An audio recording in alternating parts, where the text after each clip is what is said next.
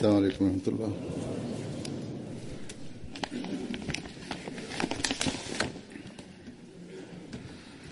أشهد أن لا إله إلا الله وحده لا شريك له وأشهد أن محمدا عبده ورسوله. أما بعد فأعوذ بالله من الشيطان الرجيم بسم الله الرحمن الرحيم الحمد لله رب العالمين الرحمن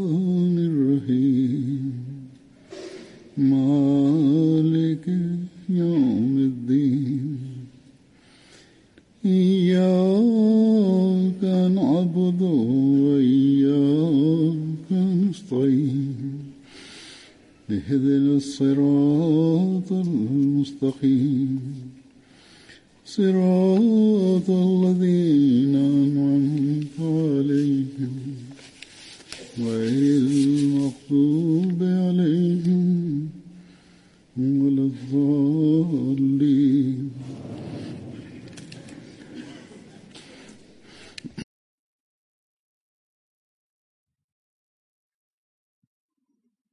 Dans mon précédent sermon, j'avais évoqué Ammar bin Yasir, qu'Allah soit content de lui.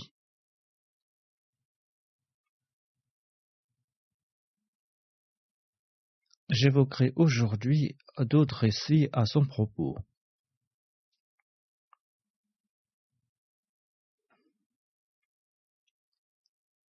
Hassan Radetaranhu a déclaré que Amr bin al-As a relaté J'ai l'espoir que la personne que le saint prophète Mohammed aimait jusqu'au moment de sa mort n'ira pas en enfer.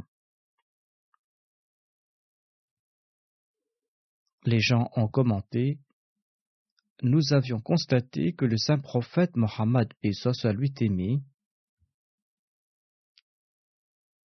et il t'avait nommé gouverneur. Amr bin al-As a répondu Allah seul sait si le saint prophète Mohammed soit lui m'aimait ou s'il souhaitait uniquement gagner mon cœur. Cependant, j'ai vu qu'il aimait une personne. Les autres ont demandé Qui est-ce? Amr bin al-As a répondu Il s'agit d'Ammar bin Yasir. Le saint prophète Mohammed a toujours exprimé son amour à son égard. Les gens ont demandé Mais c'est bien vous qui l'avez tué lors de la bataille de Siffin. Amr bin al-As soutenait à l'époque la mère Muawiyah. Amr bin al-As a répondu Je jure par Dieu, nous l'avons certainement tué. Selon un autre récit, Amr bin al-As disait Je témoigne à propos de deux personnes que le saint prophète Mohammed aimait jusqu'au moment de sa mort. Le premier était Abdullah bin Masoud et le deuxième était Ammar bin Yasir.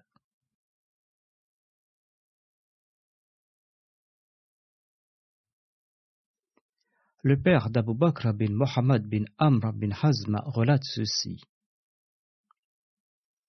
Quand Ammar bin Yasir est tombé en martyr, Amr bin Hazm est parti rencontrer Ammar bin al-As et lui a dit Ammar bin Yasir est tombé en martyr. Et j'ai entendu le saint prophète Mohammed lui déclarer que les rebelles le tueront. Amr bin al-As, tout terrifié, est parti voir Muawiyah. Muawiyah lui a demandé si tout allait bien. Amr bin al-As l'a informé que Ammar bin Yasir est tombé en martyr. Muawiyah a commenté Eh bien, où se trouve le problème? Amr bin al-As a répondu J'ai entendu le saint prophète Mohammed lui déclarer que les rebelles le tueront. Muawiyah a commenté Est-ce nous qui l'avons tué? C'est Ali et ses compagnons qui l'ont incité à se battre contre nous.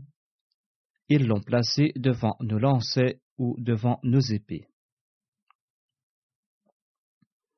En tout cas, Amr bin al-As était vertueux, d'où ses soucis. Or, Muawiyah, quant à lui, n'avait pas accordé d'importance à cet incident. Les compagnons étaient très troublés lorsqu'ils entendaient directement ou de la bouche d'un autre un avertissement émis par le saint prophète Mohammed lui ou une bonne nouvelle qu'il avait donnée. Aïcha déclare qu'Amar bin Yassir était empli de foi de la tête jusqu'aux pieds.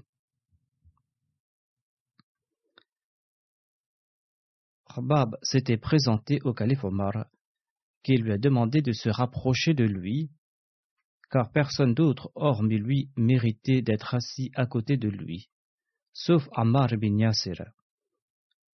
Hobab a montré au calife Omar sur son dos les blessures que lui avaient infligées les polythéistes.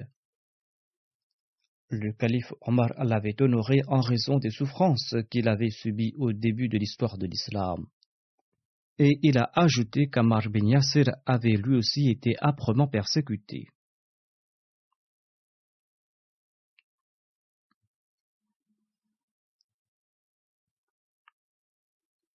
Il y a un récit d'Amar bin Yasser à propos du martyr d'Ali et sur la prophétie du saint prophète Mohammed lui faite à ce propos.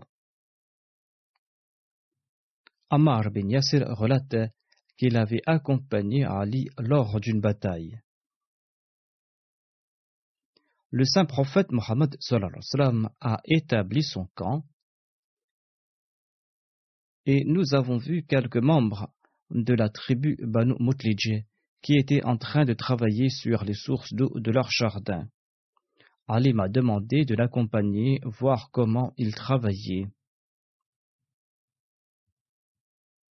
Ainsi, nous les avons regardés pendant quelque temps. Ensuite, nous nous sommes allongés sur le sol d'un jardin pour dormir.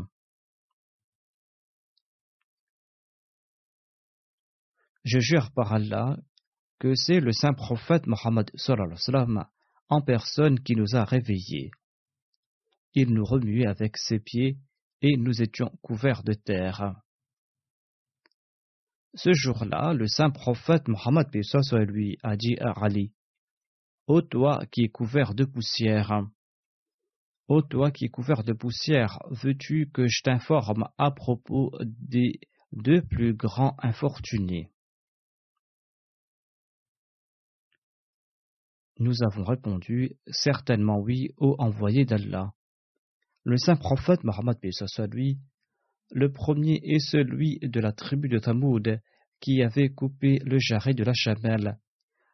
Le deuxième est celui qui s'attaquera à toi, Ali, et qui ensanglantera ta barbe.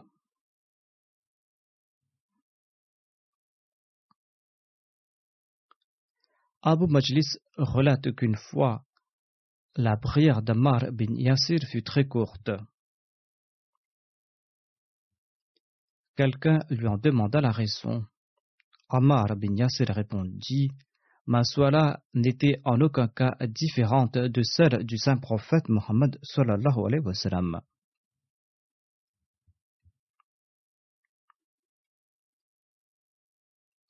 Abu Majlis relate que les fidèles étaient étonnés de la brièveté de la soila qu'avait dirigée Ammar. Amar a demandé Est-ce que je n'ai pas accompli les recours et les prosternations? Les fidèles ont répondu Certainement. Et Amar a ajouté J'ai récité la supplication que faisait le saint prophète Mohammed sur lui. Cette prière se lit ainsi Allahumma ala al-khalqi ahyini ma alimta al-hayata khayran li wa tawaffani idha kanat الوفاة خيرا لي. أسألك لخشيتك في الغيب والشهادة وكلمة الحق في الغضب والرضاء وقصد في الفقر والغناء ولذة النظر إلى وجهك والشوق إلى لقائك. وأعوذ بك من ضراء مضرة ومن فتنة مضلة اللهم زينا بزينة الإيمان واجعلنا هداة مهديين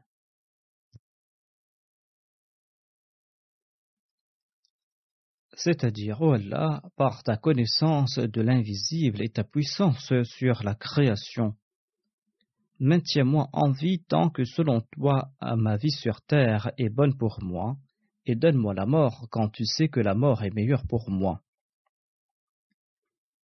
Ô Allah, inspire en moi la crainte en secret, en public, fais que j'énonce des paroles vraies dans les moments de plaisir et de colère je te demande de me rendre modéré en période de richesse et de pauvreté. Accorde-moi le délice qu'inspire ton visage et le souhait de te rencontrer. J'implore ta protection contre tout mal et contre toute malveillance qui égare. Ô Allah, embellis-nous par l'ornement de la foi et fais que nous soyons parmi ceux qui guident ceux qui sont guidés.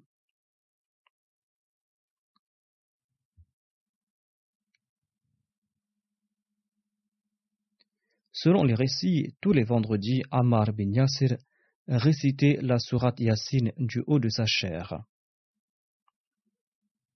Harith bin Suhail relate qu'une personne a médit au sujet d'Ammar bin Yasir auprès du calife Omar.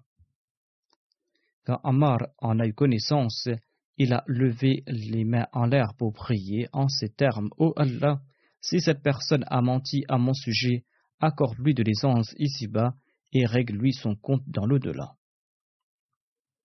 Abu Nawfal bin Abi Akrab relate qu'Amar bin Yasir était le plus circonspect des hommes.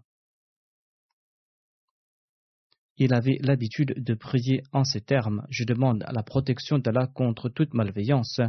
Je demande la protection d'Allah contre toute malveillance.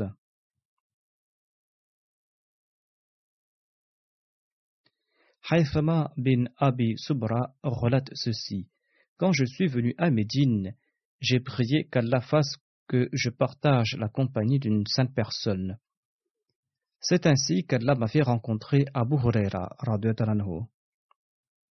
Il m'a demandé d'où j'étais originaire.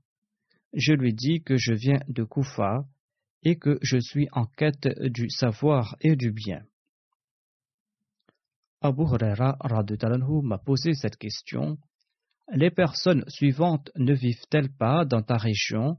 Sarad bin Abi Waqas, dont les prières sont exaucées, Abdullah bin Masoud qui portait les chaussures et l'eau du saint prophète Mohammed lui, Huzaifa bin Yaman, le confident du saint prophète Mohammed lui, Ammar bin Yasir à propos de qui l'envoyé d'Allah a déclaré qu'Allah l'a protégé de Satan, et Salman, celui qui détient le savoir de l'Évangile et du Saint-Coran. Toutes ces personnes ne vivent-elles pas dans ta région? Étant donné que ces illustres personnalités résident dans la région du visiteur, pourquoi n'a-t-il pas profité de leur compagnie? Mohammed bin Ali Hanafiya relate qu'Amar bin Yasir s'était présenté au saint prophète Mohammed lui pendant que ce dernier était malade. Le saint prophète Mohammed lui a dit Veux-tu que je t'enseigne l'incantation que l'ange Gabriel m'a apprise? Amar a répondu à l'affirmative. Et le saint prophète Mohammed lui a récité la prière suivante Bismillahi arqika wallahu yashfika min in yudhika. Je débute cette incantation avec le nom d'Allah. Qu'Allah t'accorde la guérison contre toute maladie qui t'afflige. Récite cette prière et sois content. Anas relate que le saint prophète Mohammed lui a déclaré Le paradis souhaite ardemment recevoir Ali, Ammar, Salman et Bilal, qu'Allah soit content d'eux.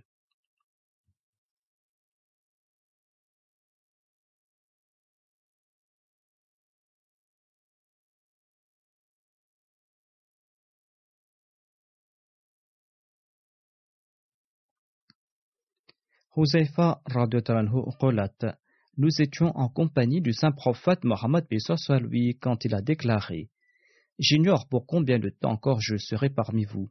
Après moi, suivez Abu Bakr et Omar et adoptez la voie d'Ammar et attestez en faveur de l'engagement pris par Ibn Masoud.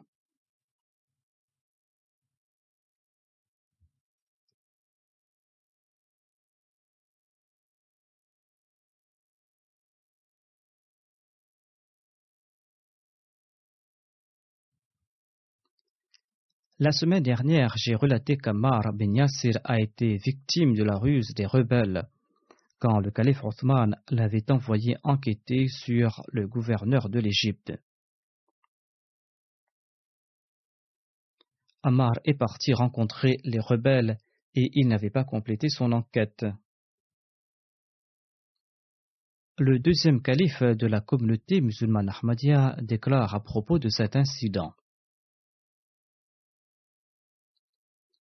Le manque d'éducation morale et spirituelle des rebelles était la cause de la révolte contre Othman et le califat. Ces rebelles visitaient rarement le centre de l'islam et ils n'avaient pas une grande connaissance du Saint-Coran et ils n'avaient pas une grande connaissance de la religion. En tant que membre de la Jamaat, la leçon à tirer est que vous devez accroître votre connaissance du Saint-Coran et vous devez être en contact avec le centre et accroître votre connaissance religieuse. Ce faisant, vous serez sauf si jamais l'on fomente des troubles au sein de la Jamaat.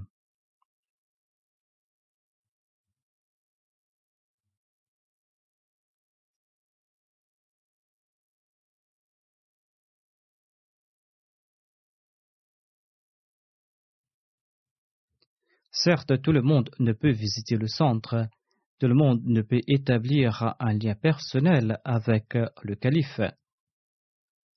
Or, l'on doit accroître sa connaissance religieuse et l'on doit accroître sa connaissance du Saint-Coran. Cet effort est à la disposition de tout le monde. Et aujourd'hui, Allah nous a accordé la MTA, la MTA grâce à laquelle nous pouvons accroître notre connaissance de la foi.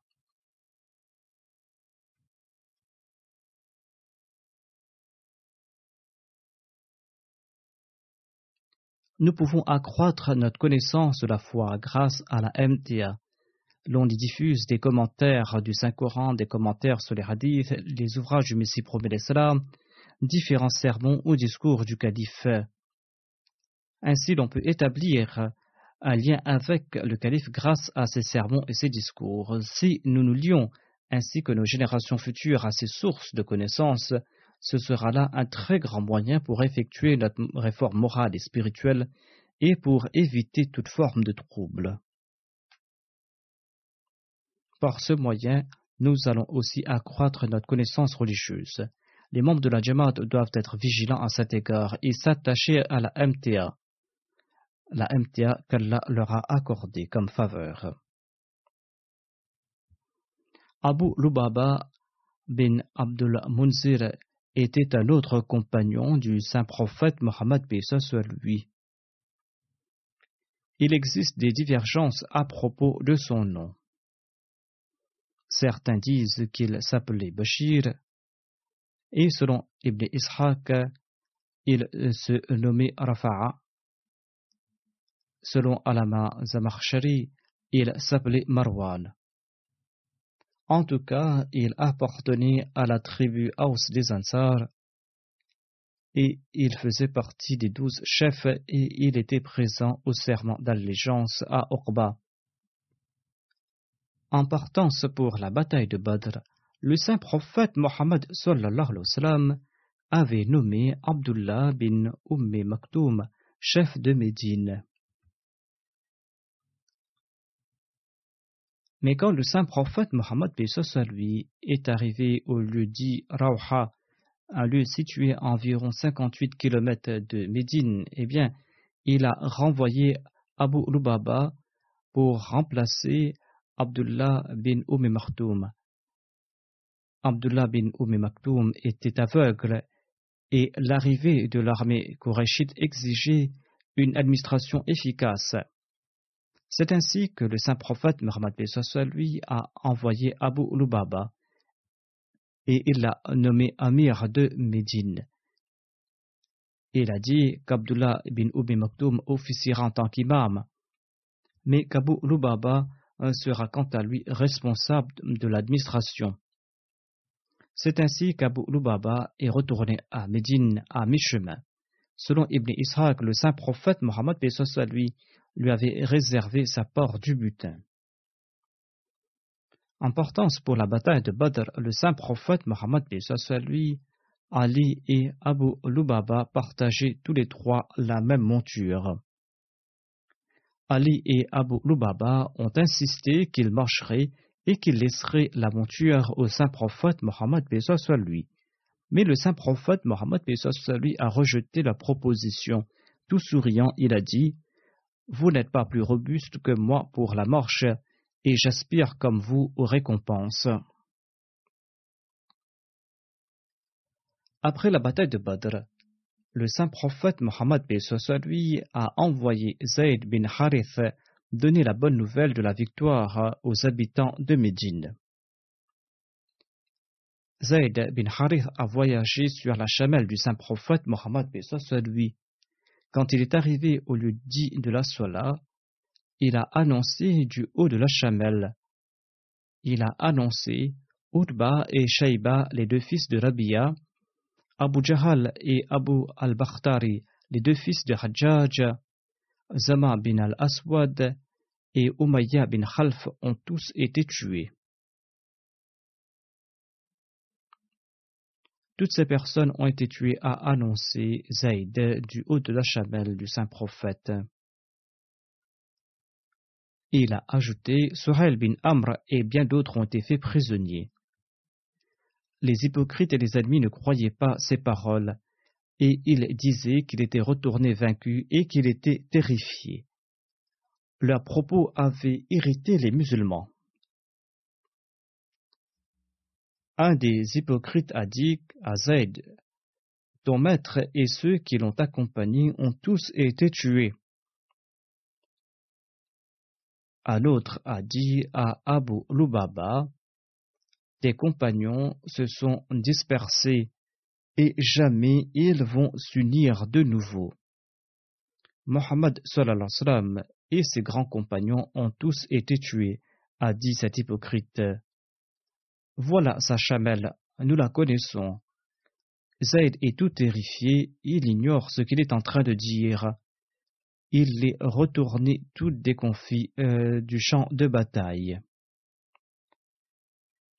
Voilà ce qu'a déclaré euh, cet adversaire de l'islam.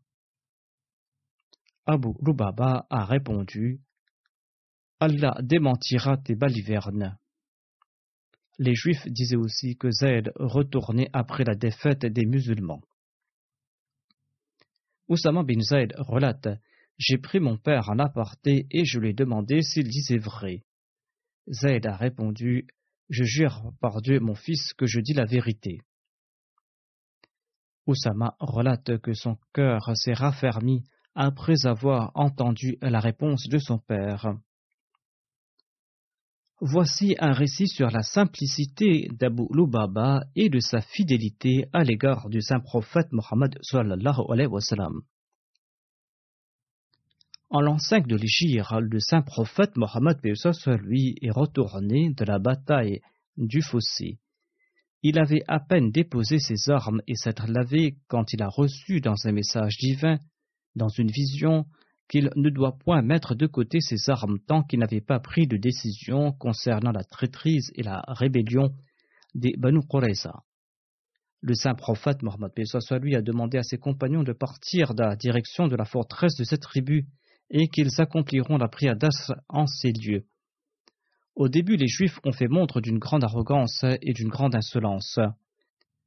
Or, quand le siège de la forteresse s'est rallongé, et qu'ils ont compris la précarité de leur situation, ils ont tenu conseil sur la marche à suivre. et ils se sont dit qu'ils pourront tromper un musulman naïf qui est en relation avec eux et qu'ils vont l'inviter dans leur forteresse. Ils tenteront de connaître à travers ce musulman l'intention du saint prophète Mohammed lui à leur propos. Ainsi, ils pourront prendre les mesures appropriées en conséquence. Ainsi, les Juifs ont demandé au saint prophète Mohammed soit lui de leur envoyer Abu Lubaba, de l'envoyer comme émissaire afin qu'il puisse lui demander conseil.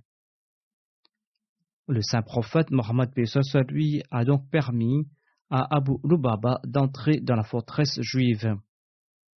Les chefs juifs ont décidé que leurs femmes et leurs enfants vont entourer Abu Lubaba dès qu'il entrera dans la forteresse, et que les femmes et les enfants se mettront à pleurer, à se lamenter, et ils tenteront d'émouvoir Abu Lubaba par leur tristesse. La ruse a eu de l'effet sur Abu Lubaba, et les Juifs lui ont dit Tu constates très bien notre détresse. Crois-tu que nous pourrons sortir de notre forteresse en accord à la décision du saint prophète Mohammed soit lui? Abu Lubaba a répondu instantanément qu'il pouvait sortir. Mais de sa main, Abu Lubaba a mimé sa décapitation, voulant ainsi indiquer que le saint prophète soit lui ordonnera leur exécution. Abu Lubaba commente qu'il s'est rendu compte d'avoir trahi la confiance de Dieu et de son envoyé en faisant le signe de l'exécution. Ayant pris conscience de son erreur, ses pieds tremblaient. Et comme punition auto-imposée, il est parti se ligoter un pilier de la mosquée du saint prophète, en disant que c'était cela sa punition, et qu'il ne va pas se délier tant qu'Allah n'avait pas accepté son repentir.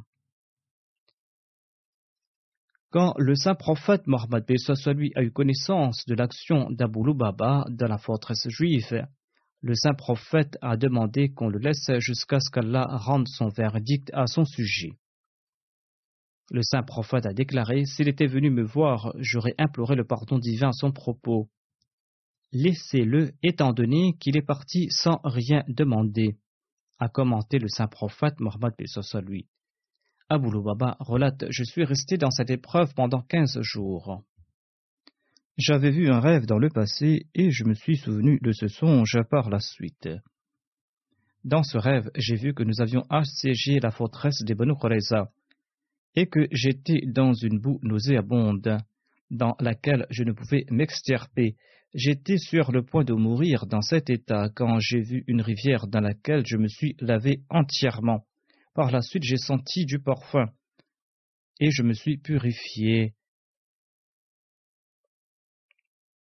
J'ai demandé à Abu Bakr l'interprétation de ce songe. Il m'a dit que je serais pris dans une affaire qui m'attristera et que je m'en sortirai par la suite. Quand je suis devenu vieux, je me suis souvenu de la parole d'Abu Bakr et j'ai eu l'espoir que mon repentir sera agréé par Dieu. Umm Salma, l'épouse du saint prophète Mohammed lui relate La révélation qu'avait reçue le saint prophète Mohammed lui sur l'acceptation du repentir d'Abu cette révélation est descendue dans ma maison. À l'aube, j'ai vu que le saint prophète lui était en train de rire. Je lui ai dit qu'à la face que vous soyez toujours souriant, pourquoi êtes-vous en train de rire, ô envoyé d'Allah? Il a répondu Dieu a accepté le repentir d'Abu Ulubaba. J'ai demandé au envoyé d'Allah, pourrais-je l'en informer? Si tu le souhaites, m'a dit le saint prophète Mohammed lui. Cet incident date d'avant l'injonction sur le port du voile. Et Oumé Salma déclare que je me suis mise à la porte de ma chambre jouxtant la mosquée et j'ai annoncé Abu Urbaba Sois content, Allah l'exalté t'a accordé sa grâce, il a accepté ton repentir. D'aucuns ont couru dans sa direction afin de le délier, mais Abu Lubaba a insisté que le saint prophète Mohammed soit lui le fasse de ses mains. Le saint prophète est parti pour la prière de Fajr et l'a libéré de ses mains bénies. Abu Lubaba raconte ceci. J'ai dit au saint prophète Mohammed soit lui, étant donné la gravité de l'erreur que j'ai commise, Je vais abandonner ma maison. J'offre mes biens en aumône dans la voie d'Allah et de son prophète. Le saint prophète m'a enjoint d'offrir un tiers de mes biens uniquement en aumône. Je lui obéis et j'ai abandonné ma maison natale. Le deuxième calife de la communauté musulmane Ahmadiyya a commenté à propos de cet incident. Il déclare le cas des Banu Qurayza n'était pas encore résolu. La traîtrise n'était pas une action qu'on pouvait oublier. Dès que le saint prophète Mohammed soit lui est retourné à Médine, il a demandé à ses compagnons de ne pas se reposer mais de se rendre avant la soirée jusqu'à la forteresse des Banu et il leur a envoyé Ali pour leur demander la raison du non-respect de leur engagement et de leur traîtrise et de leur départ. Au lieu d'exprimer du remords ou de demander pardon, les Banu Qurayza ont insulté Ali, ils ont insulté ses compagnons, ils ont insulté même le saint prophète Mohammed soit lui ainsi que ses épouses bénies.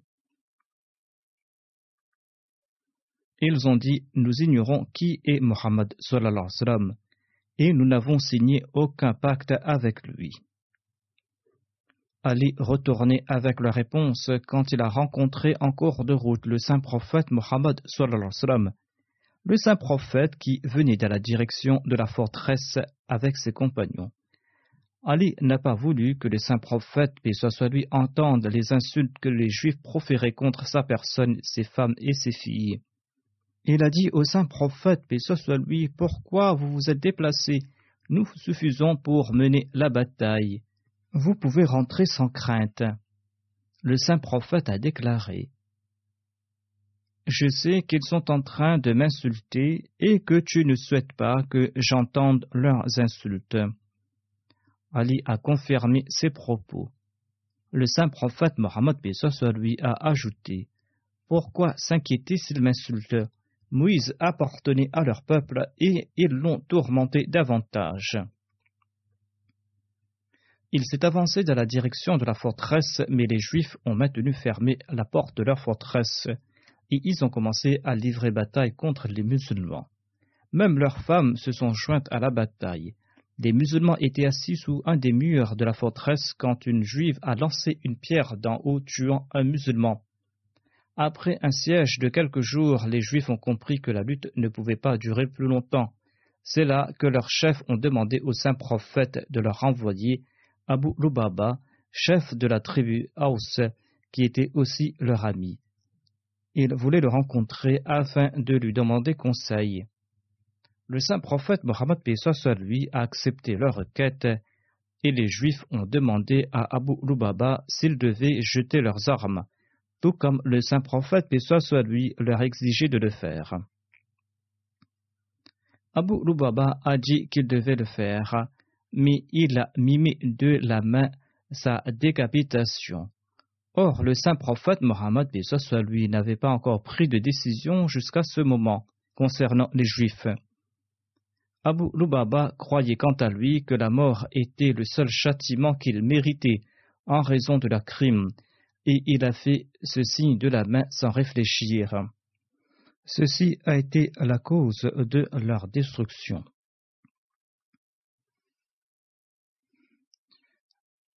Ainsi, les Juifs ont rejeté la main de la réconciliation que leur tentait le saint prophète Mohammed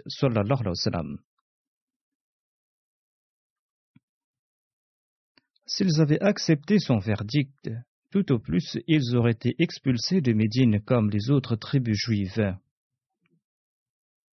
Or, dans leur malheur, ils ont refusé le verdict du saint prophète Mohammed lui, et ils ont dit qu'ils accepteraient uniquement la décision de Saad bin Moaz, qui était leur allié et le chef de la tribu Haus.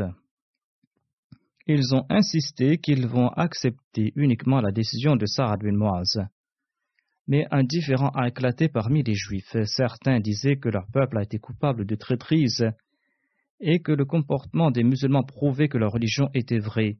Ils ont abandonné leurs croyances d'antan pour embrasser l'islam. Amr bin Sa'd un des chefs juifs a condamné son peuple en ajoutant qu'ils étaient des traîtres et qu'ils avaient violé leurs paroles. Il n'avait qu'une seule alternative, devenir musulman ou payer la jizya.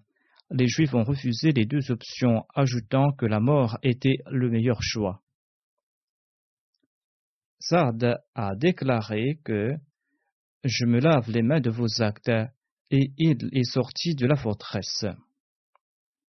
Une unité de musulmans, avec à leur tête Mohammed bin Maslama, lui a demandé son identité lorsqu'il sortait de la forteresse. Ayant dévoilé son nom, Mohammed bin Maslama lui a dit Pars en sécurité.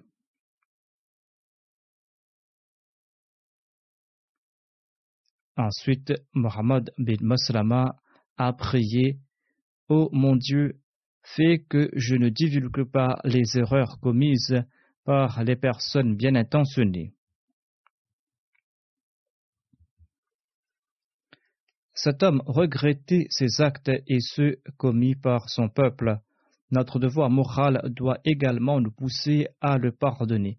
C'est pour cette raison que je ne l'ai pas arrêté et je l'ai laissé partir, qu'Allah fasse que je puisse toujours accomplir pareille action pieuse.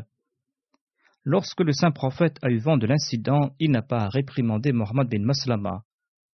Au contraire, il l'a félicité pour avoir laissé partir libre ce juif.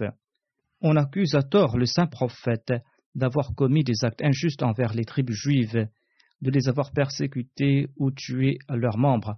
Or, ces tribus étaient elles-mêmes responsables de leur perte, car elles ont refusé que le saint prophète juge leurs différends et ils ont demandé au chef d'une autre tribu qui était devenu musulman de statuer sur leurs affaires et d'ailleurs selon les règles de leur saint livre.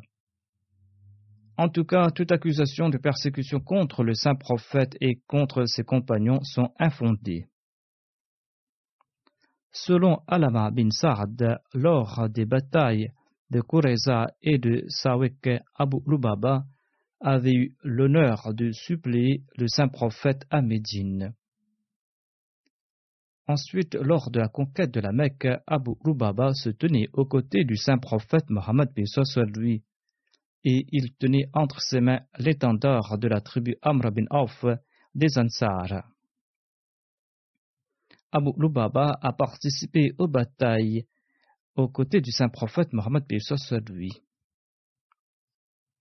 Selon certaines personnes, Abu Lubaba est décédé lors du califat d'Ali Tanhu D'autres disent qu'il était décédé quelque temps après le décès euh, du calife Osman. Selon un autre récit, il avait vécu jusqu'en l'an 50 de l'Égypte.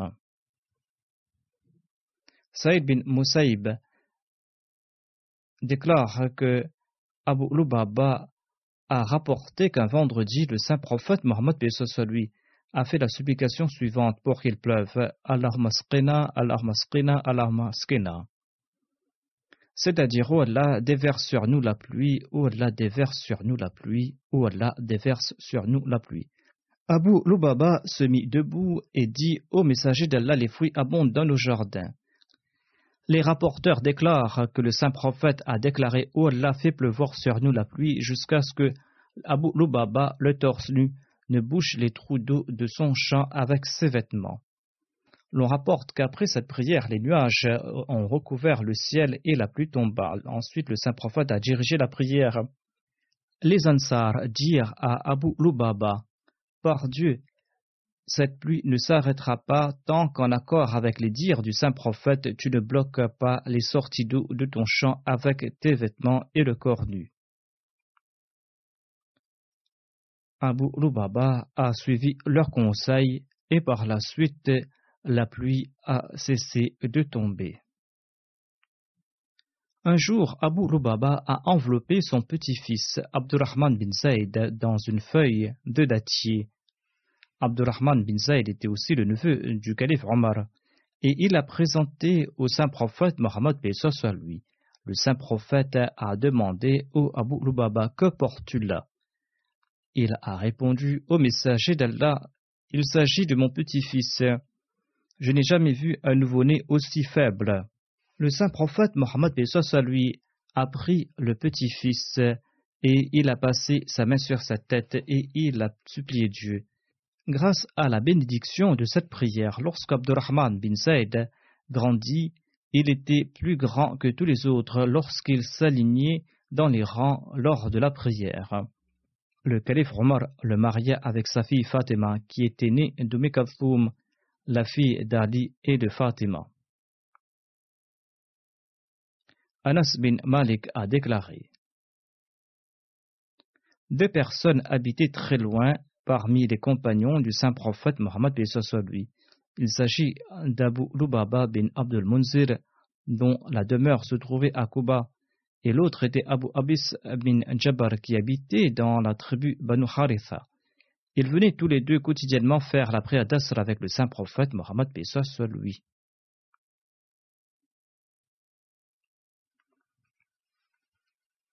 Ainsi tels étaient les compagnons du saint prophète Mohammed seul lui. Qu'Allah exalte continuellement leur rang. Après la prière du vendredi, je dirigerai deux prières funéraires. L'une sera en l'absence de la dépouille du défunt et l'autre sera en sa présence. La première prière funéraire est celle du mortier Kazi Shaban Ahmad Khan Saheb. Il habitait Surba Garden à Lahore au Pakistan Qazi Shaban Ahmad Khan était le fils de Qazi Mohammad Solomon. Il est tombé en martyr à l'âge de 47 ans le 25 juin 2018, atteint par des balles des ennemis de la Jamaat qui s'étaient introduits chez lui. C'est à Allah que nous appartenons et c'est à lui que nous retournerons. Selon les informations reçues le soir du 25 juin, deux inconnus au visage cagoulé, ont pénétré dans sa maison. Kazi se trouvait avec sa femme dans une pièce et ses filles se trouvaient dans une autre pièce. La femme de Kazi se trouvait dans la salle de bain. Lorsqu'elle est sortie, elle est tombée sur deux hommes au visage masqué. L'un des deux a placé son pistolet sur la tempe de la femme de Kazi et l'a emmenée dans une autre pièce où se trouvaient ses filles. Le deuxième assaillant est resté avec Kazi dans la chambre et il lui a tiré trois balles dans l'abdomen et cela a entraîné son décès sur le coup. Inna wa inna raji'un. Le défunt avait fait la baïra en 2001 avec sa femme et ses enfants par l'intermédiaire de son ami Mohamed Iqbal. Qazi habitait à Muzaffarabad au Cachemire. En 2001, il s'est établi dans le quartier Suruba Garden à Lahore et peu de temps avant cela, il avait résidé à Township, Lahore. Qazi dirigeait une école dédiée aux enfants handicapés. Il habitait au dernier étage de cette école. Ces jours-ci, il y a eu des travaux de construction et on était en train d'installer les volets. Et les deux assaillants s'étaient cachés là-bas et dès qu'ils ont eu l'occasion, ils ont lancé l'attaque. Le défunt martyr était doué de nombreuses qualités. Après sa baïra, il s'était dévoilé comme une personne très sincère et pieuse. Il avait un grand amour pour le califat, un lien très étroit avec le califat. Il avait fait installer une antenne parabolique afin de suivre la MTA, afin d'être attaché au califat, afin que ses enfants et son épouse aussi soient attachés au califat. Il participait activement dans les sacrifices financiers. Il était secrétaire audio-vidéo dans la Jamaat locale et il réparait les antennes paraboliques des gens sans aucun paiement. Il s'était marié avec sa cousine et dans la famille, Qazi Saheb et son épouse et leurs enfants sont les seuls Ahmadis. Ils ont fait face à de grandes persécutions en raison de leur acceptation de l'Ahmadiyya. Quelques mois de cela, son beau-frère lui a rendu visite et il lui a dit que vous êtes venu des Misaï. Et il a vu l'antenne parabolique sur le toit de la maison. Il a voulu le détruire. Saheb l'en a empêché et il y a eu une querelle verbale. Ensuite, son beau-frère a dit à sa sœur que ton mariage est annulé, viens avec moi. Ton mari est devenu Misaï. En entendant cela, l'épouse du défunt a répondu à son frère que je suis moi-même Ahmadi, je suis musulmane, et qu'Azisab, mon époux, est également musulman, je n'irai nulle part. La femme du mortier a déclaré que son époux recevait des menaces de la part des ennemis, et il était très inquiet à ce propos. Et depuis quelque temps, il était silencieux, et il ne sortait pas de chez lui. Kaziseb avait dit à son épouse que si jamais il lui arrivait quelque chose, il fallait prévenir le président de la Jamaat. Suite à cet incident, son épouse a prévenu les responsables et elle a fait preuve d'une grande persévérance malgré le fait que les membres de sa famille étaient des non-Ahmadis et qu'ils étaient présents. L'épouse du martyr a dit que ce sont les Ahmadis qui vont diriger sa prière funéraire et qu'ils vont l'enterrer. Des amis et les proches non-Ahmadis de Kaziseb sont partis à la mosquée Batounour. Ils n'ont pas participé à la prière funéraire du défunt. L'épouse du défunt et ses filles ont accompagné le cortège funéraire jusqu'au cimetière. Le défunt laisse derrière lui son épouse, Shenaz Shahban Sahiba, qui a 40 ans, et ses filles, Kiran, âgée de 19 ans, Sidra Shahban, âgée de 18 ans, et Malaika, âgée de 11 ans. Ces filles ont un handicap en raison du fait qu'elles ont souffert de la poliomyélite. Qu'Allah soit leur pourvoyeur et qu'il les préserve de toutes sortes d'inquiétudes et qu'il exalte le rang de Qazi Sahib, le défunt.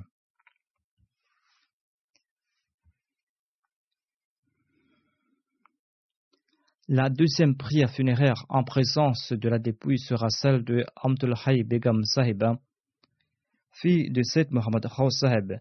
Elle est décédée le 23 juin dernier à l'âge de 100 ans. Il y a deux choses notables au sujet de son père, Sayyid Mohammed Rosab. La première est que bien qu'il n'était pas un compagnon du Messie promis, le deuxième calife avait autorisé qu'il soit enterré dans la partie du Bashti Makbara de Qadian réservée aux compagnons. La deuxième est que dans le livre Ashab et Ahmad, il est écrit qu'après une période de 42 ans, Sayyid Mohammed Rosab était le premier chanceux dont la prière funéraire a été dirigée au même endroit où avait été déposée la dépouille du Messie promis à l'Islam. Cheikh Yacoub Irfani l'avait annoncé à voix haute en se mettant debout sur une chaise ou sur un tabouret. Lors du mariage de la défunte Amtullah Sahiba, bien que son père était présent, le deuxième calife, sur la demande de son père, a servi de wali de référent légal. Le deuxième calife a dirigé à l'Unika et dans son sermon, il a déclaré J'annonce le mariage de la Benjamin de Seth Saheb. Elle se marie avec un membre de la famille de Khan Saheb, avec Mohammad Yunus Saheb, qui est peut-être son neveu. Pour ce mariage, Seth Saheb a donné préséance à la sincérité en raison de la distance entre les villes. Je lui disais de marier sa fille à Hyderabad mais il souhaitait que le mariage se fasse à Kadian ou au Punjab, afin qu'il puisse avoir une autre raison pour venir à Kadian. Mohammad Yunusab habitait dans la région de Karnal, tout juste à côté de Delhi, mais contrairement à Hyderabad, euh, Karnal est plus proche de Kadian. La famille de Seth Saib est sincère, les relations entre les femmes de sa famille et celles de ma famille entre ses filles et les miennes entre ses fils et les miens sont telles qu'on dirait que nous appartenons à la même famille. Nous avons une relation très franche. Ses joies et ses tristesses sont les nôtres, et nos joies et nos tristesses sont euh, les siens. Le mariage de sa fille Amtulahai a été conclu avec Mohammad Yunis, fils de Abdul Aziz de Karnar, pour une dot de 1000 roupies. Said m'a désigné comme wali de la fille pour ce mariage. Abdullah Sahiba était régulière dans ses prières et ses jeûnes, elle s'adonnait aux supplications, elle était obéissante envers le califat, elle était très sincère et venait également me rendre visite en dépit de son âge avancé. Elle faisait preuve d'une grande sincérité, elle était une femme très pieuse et elle était membre du plan dal elle laisse derrière elle deux filles et deux fils et de nombreux petits-fils et de petites-filles. La défunte était la mère de Mohammad Idris Hyderabadi qui habite en Allemagne. L'un de ses petits-fils habite ici, il s'appelle Moussawar Saheb et il sert au sein de la Khudam Ahmadiyya. Qu'Allah exalte son rang et qu'il permette à ses descendants de perpétuer cette relation sincère avec le califat.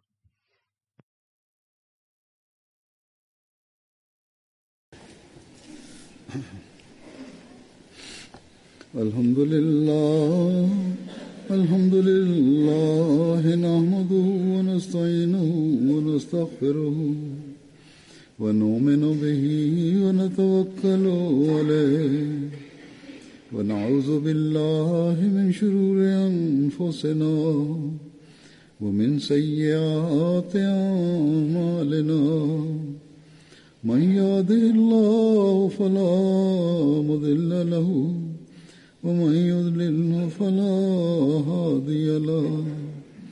ونشهد أن لا إله إلا الله ونشهد أن محمدا عبده ورسوله. عباد الله رحمكم الله إن الله بالعدل واللسان وإيتاء ذي القربى وينهى عن الفحشاء والمنكر والبغي يعظكم لعلكم تذكرون اذكروا الله يذكركم وادعوه يستجب لكم ولذكر الله أكبر.